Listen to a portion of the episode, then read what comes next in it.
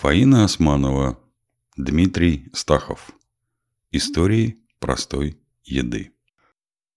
Восточный экспресс. Если у тебя есть деньги, ты ешь плов. Если у тебя их нет, ты ешь только плов. Узбекская пословица. И вот является на стол узбекский плов в огромной чаше, горячий, словно бы живой. Рисинка от рисинки в нем отделились. Мясо и жира в меру. Черными капельками там и сям виднеется барбарис, доставленный из Ташкента. И головки чеснока, сочные и сохранившие аромат, выглядывают из желтоватых россыпи риса. А дух какой! Такой дух, что и в кишлаках под Самаркандом понимающие люди наверняка теперь стоят лицом к Москве. Альтист Данилов. Вкус шелкового пути. Плов – любимое блюдо воинов и эмиров, простых пастухов и великих султанов. Его надо уметь не только правильно готовить, но и правильно есть. И тогда он играет роль утешителя и объединителя людей. Вот скажите, что сложного в приготовлении такого, казалось бы, простого блюда, как плов? А вот что. Выбор рецепта. Правильно выбранный рецепт плова – залог того, что плов выйдет на славу. Старая турецкая поговорка гласит, что существует столько видов плова, сколько городов в мусульманском мире. Насчет всего мира судить не беремся, но что свои рецепты приготовления плова есть едва ли не в каждом среднеазиатском городе, это точно. Ферганский плов, кавурма полов, отличается от самаркандского софии или софаки полов, а бухарский маи из полов от хорезмского чалов. Да названия-то у них, посмотрите, какие, словно двигаешься по шелковому пути. Историко-географические такие пловы. Различия же между этими географически не так далекими друг от друга пловами могут иногда быть очень существенными. Они касаются и риса, и мяса, и способа приготовления. Каждый повар, конечно же, считает свой рецепт самым традиционным и самым правильным. Одни утверждают, что мясо только баранина, другие сообщают, что можно обойтись и вовсе без мяса. Если устроить показательное выступление, и те, и другие наглядно подтвердят свою правоту.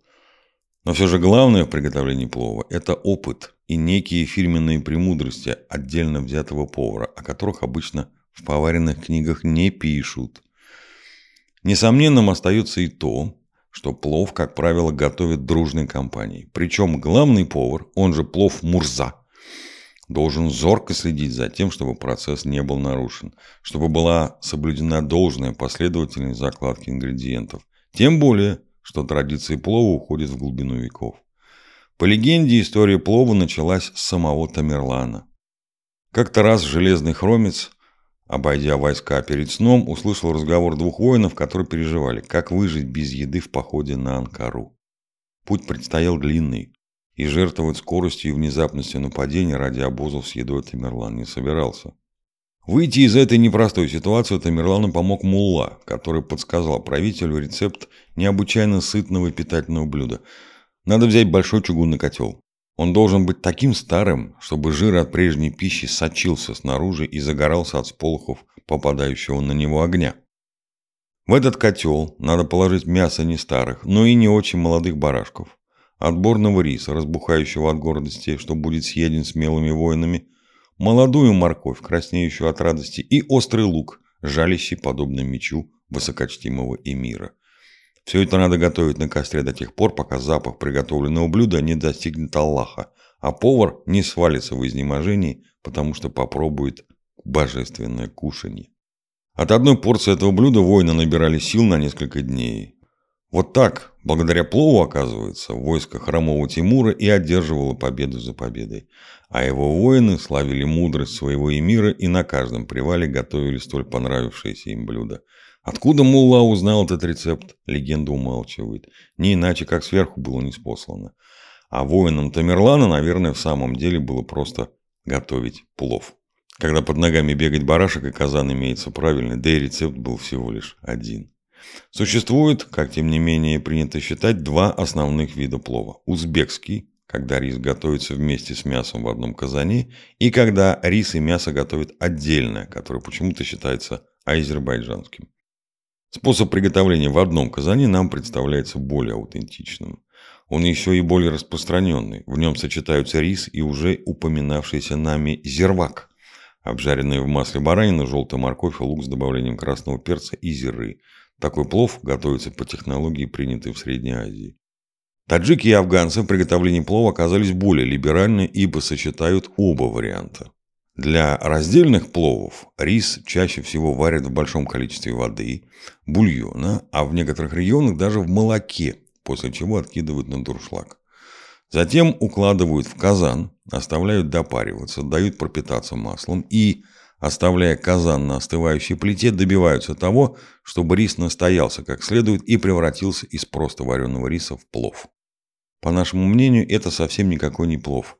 Это и гурьевскую кашу можно назвать пловом, процесс приготовления которой не менее трудоемок.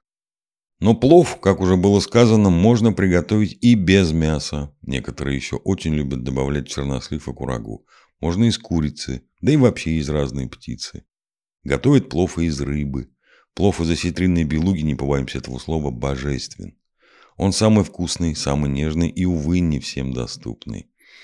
Да и зерновой составляющей в плове могут быть не только рис, но и пшеница, маш, фасоль золотистая, горох, кукуруза и тому подобное.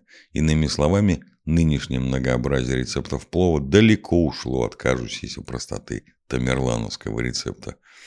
Опросив пловолюбов, любителей и профессионалов на тему «Что главное в плове?» и обработав ответы, мы, обладая и сами немалым опытом приготовления плова, можем сказать, что приготовление плова состоит из четырех основных этапов.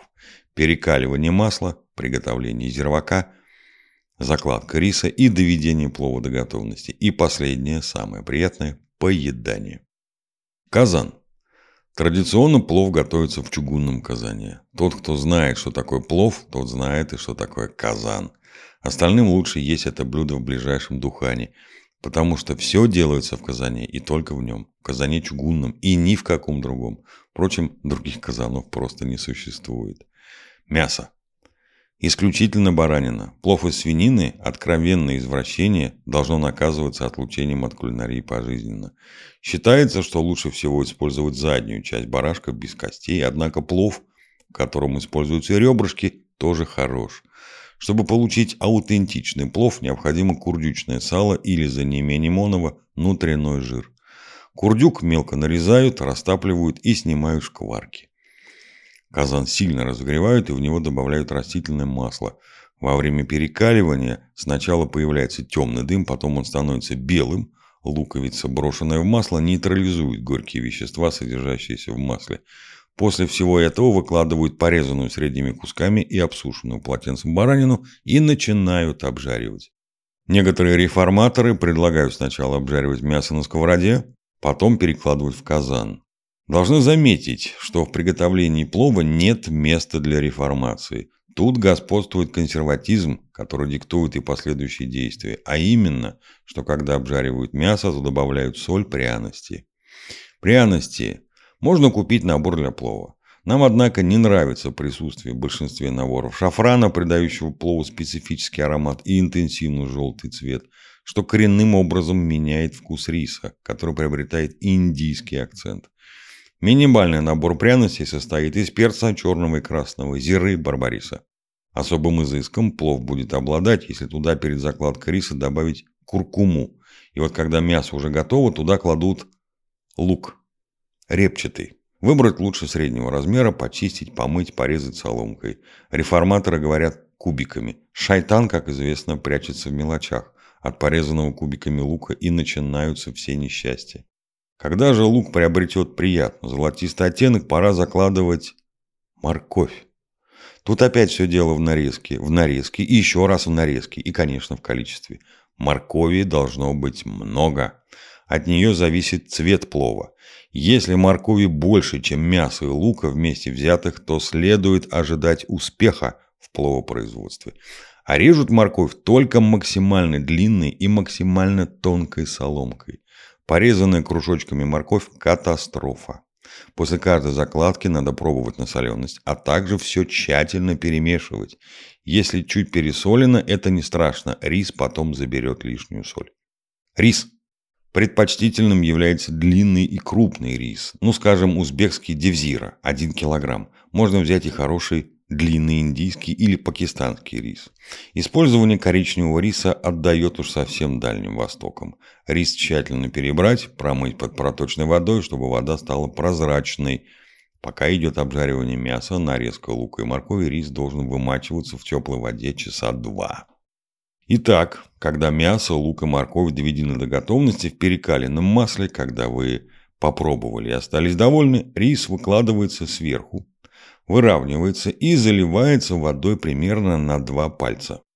Теперь казан надо плотно закрыть крышкой и, помня о капризах своей плиты, выставить огонь так, чтобы не надо было добавлять воду. Ни в коем случае не мешать.